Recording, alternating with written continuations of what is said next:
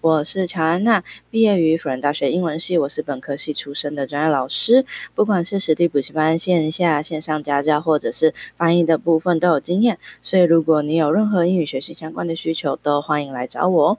那接下来就让我们进入今天的主题吧。哦，我们台湾人很喜欢吃的火锅，哈、哦，最近竟然有一家很有名的火锅店倒闭了，哦，倒闭了，对，非常突然的倒闭。OK，我们来看一下这个新闻应该怎么说。The original hot pot supermarket Shenfu has gone out of business, and their employees have not been paid for two months. OK，我们来看这句话在说什么。Original 的意思就是说最开始、最当初、原始的什么东西，所以我们可以把这个字翻成始祖，它当名词或是形容词用都可以。Hot pot 这个字非常好记，热的锅子就叫做火锅，哈，这个非常直接，好，然后。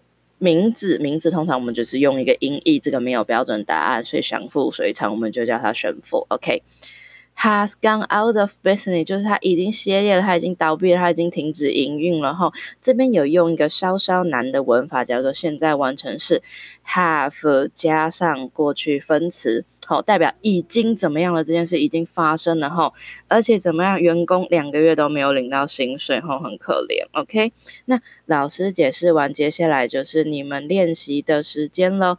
记得英文是语言，所以我们一定要练习，一定要说，才会有进步。那只要你敢开口，你就已经赢一半了哈。所以大家加油，而且你有开口说，老师就会听，那就可以帮你做修正，这样子就可以进步。OK，加油。那接下来听老师再分解了念哈。